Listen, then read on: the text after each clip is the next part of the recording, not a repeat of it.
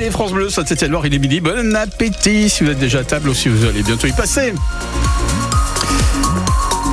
Midi sur France Bleu, Saint-Etienne-Loire, c'est l'heure du euh, journal présenté par David Valvert. Bonjour David. Bonjour Fred, bonjour tout le monde. On va commencer par un petit point sur la route avec euh, du monde hein, actuellement et ben, un petit bouchon qui s'est créé sur le cours Foriel, euh, secteur de Bergson également. Ça a tendance un petit peu à bouchonner dans le ciel. On aura pas mal de nuages, quelques petites apparitions du soleil et surtout du vent qui va se lever et qui va souffler assez fort. On développe tout ça à la fin du journal.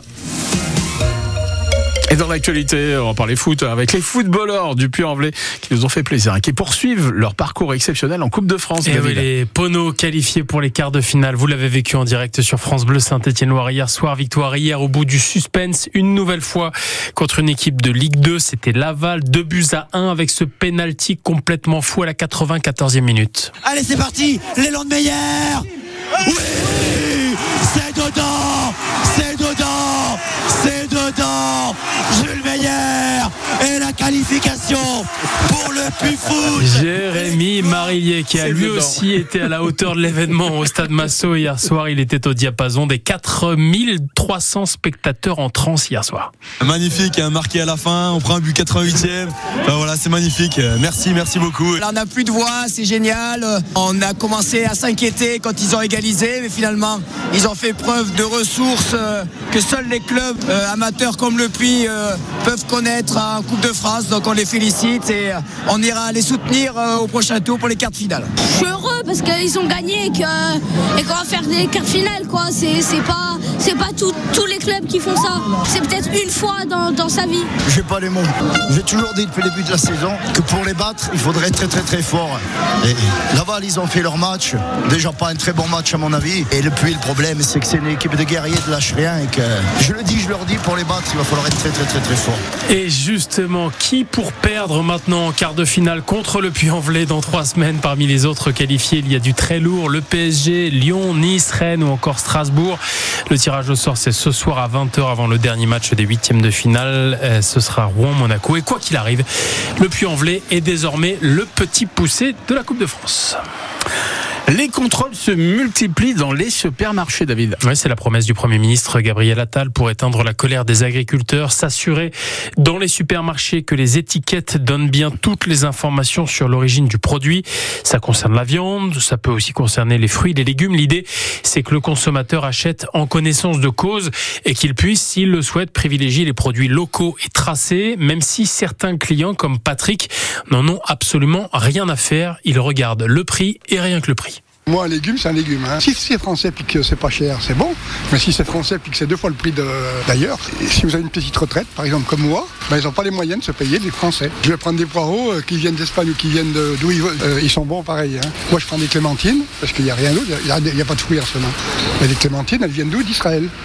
Elles sont bonnes. Réponse ce matin de Laurence Pacard, la coprésidente du réseau Agribio dans la Loire. Elle était notre invitée.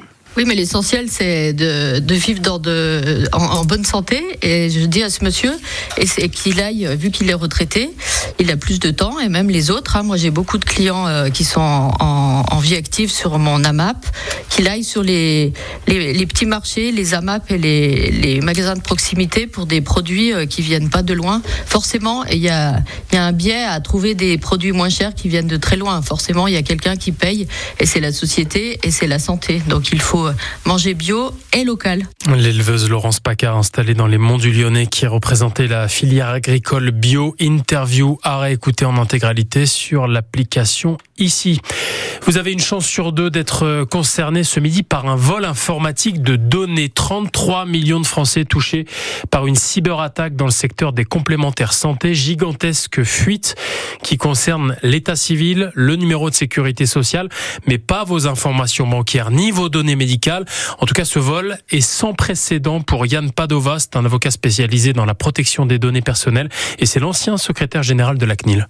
C'est la première fois qu'il y a une euh, violation d'une telle ampleur. 33 millions, c'est un Français sur deux et à ma connaissance, c'est la plus grosse faille en France. Et ce qui va faire l'objet de l'enquête, là, c'est de voir si les mesures qui étaient en place, elles étaient proportionnées aux données qui étaient protégées et traitées Est-ce que c'était finalement adapté à la sensibilité des données? C'est ça mmh. qui va faire l'objet de l'enquête. Le risque pour les personnes est assez important, notamment de ce qu'on appelle des escroqueries, le mmh. phishing par exemple, ou l'usurpation d'identité. Et dans cette affaire, une enquête a été ouverte par la CNIL. Et en matière de justice, cette euh, nouvelle plainte déposée par la comédienne Judith Godrèche. Oui, elle avait déjà visé le réalisateur Benoît Jacot et désormais une nouvelle plainte pour viol sur mineur de 15 ans par personne ayant autorité contre un autre metteur en scène a été déposée. Il s'agit de Jacques Doyon.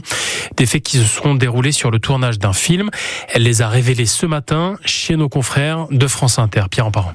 Lors du tournage du film La fille de 15 ans, sorti en 89 alors qu'elle avait elle-même 15 ans, Judith Godrèche explique comment Jacques Doyon abuse d'elle devant les yeux de sa femme, Jane Birkin. En fait, il a viré l'acteur et il s'est mis à la place. Et puis tout d'un coup, il décide qu'il y a une scène d'amour, une scène de sexe entre lui et moi. Et là, euh, on fait 45 prises. Et j'enlève mon pull et je suis torse nu et il me pelote et il me roule les pelles. Et il y a Jane qui est là derrière le combo et c'est une situation extrêmement douloureuse pour elle. Des révélations après la plainte déposée contre le réalisateur Benoît Jacot, avec lequel elle a eu une relation pendant 6 ans. Relation qui a débuté quand elle avait 14 ans, lui 39. J'essaie de réfléchir et de me dire, mais en fait, euh, à quel moment j'ai regardé cet homme euh, et je me suis dit, oh, j'ai envie de sortir avec lui, euh, oh, il est super beau, mais jamais. Moi, je n'ai jamais été attirée par Benoît Jacot. C'est-à-dire que moi, je regardais cet homme comme une figure paternelle, qui était quelqu'un qui faisait des grandes phrases définitives, qui vous parlait de vous comme si vous n'aviez jamais été vu avant. Et pour résister à ça, il aurait fallu une armée d'adultes. Seulement aucun adulte dans la grande famille du cinéma n'a réagi, dit encore Judith Godrèche. Et une enquête préliminaire a été ouverte hier après la plainte de l'actrice contre Benoît Jacot. Le réalisateur de 77 ans nie fermement les accusations et les allégations. Les parents d'élèves en colère restent mobilisés à Saint-Georges-Hauteville. On est juste en dessous de Montbrison. L'école publique est bloquée depuis lundi. Ils protestent contre les fermetures de classes annoncées dans la Loire. Les parents délégués précisent qu'ils occupent le bureau de la direction, mais que les enfants peuvent rejoindre leur salle de classe. En début de semaine, deux autres écoles à Suril-Comtal et Saint Jean Bonnefond avait également été bloqué pour des raisons similaires.